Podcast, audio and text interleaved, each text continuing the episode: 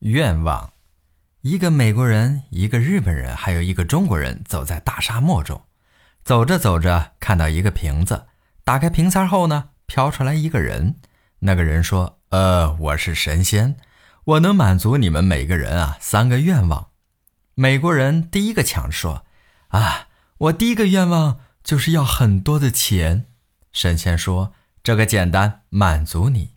说说第二个愿望吧。”美国人说：“我还要很多的钱。”神仙满足他的愿望后，美国人又说出了他的第三个愿望：“把我弄回美国。”神仙说：“没问题。”于是美国人带着很多钱回到了美国。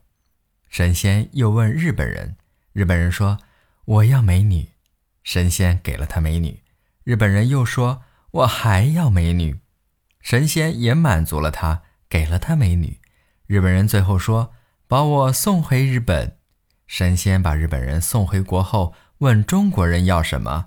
中国人说：“先来瓶二锅头吧。”神仙给了他，问他第二个愿望是什么。